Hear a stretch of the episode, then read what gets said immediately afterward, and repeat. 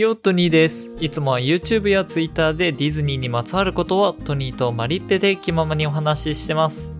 ということで、今回は第14話。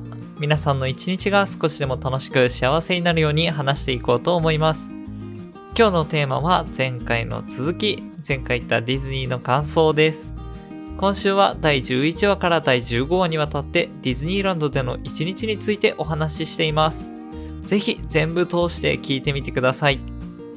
前回、ついにディズニーランドに行った一番の目的、クリスタルパレスに到着し、ワンプレート食べたいものをたくさん取って食べ終わったところで終わったと思います。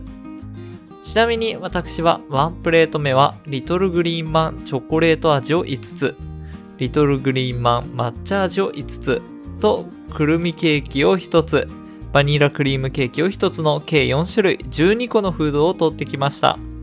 マリッペさんも9種類のフードを食べてました。そしてここで終わらないのがトニマリです。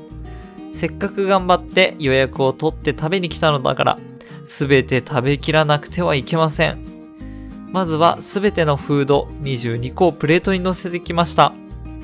好きなものを食べていってもつまらないので、ルーレットのアプリをダウン、その場でダウンロードしまして、フードをすべて入力、お互いに回して出たものを食べるという形にしました。これが結果としてはすごい面白かったです。ケーキは美味しいんですけど、この挑戦の前に、まあワンプレート食べているので、やはりきついんですね。クリーム系が重いのと、一口でいけるリトルグリーンマンが実はお腹にめちゃくちゃ溜まるという大誤算もあり、お互い、特にマリッペは満腹感と戦いながら、お腹の中に美味しいパークフードを次から次へと入れていきました。結果としては、二人の力を合わせて、なんとか食べきれることができました。イェイ 味の感想などはすべて YouTube で動画に上げていますので、もしよろしければご覧ください。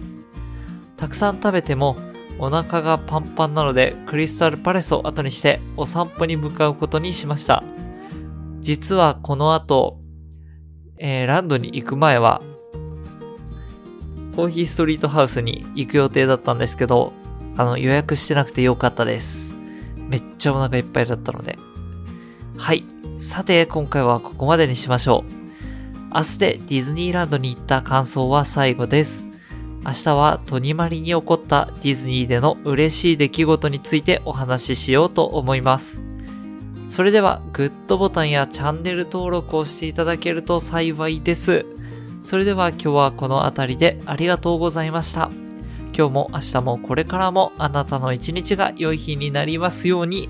また明日会いましょう。またね。グッバイ。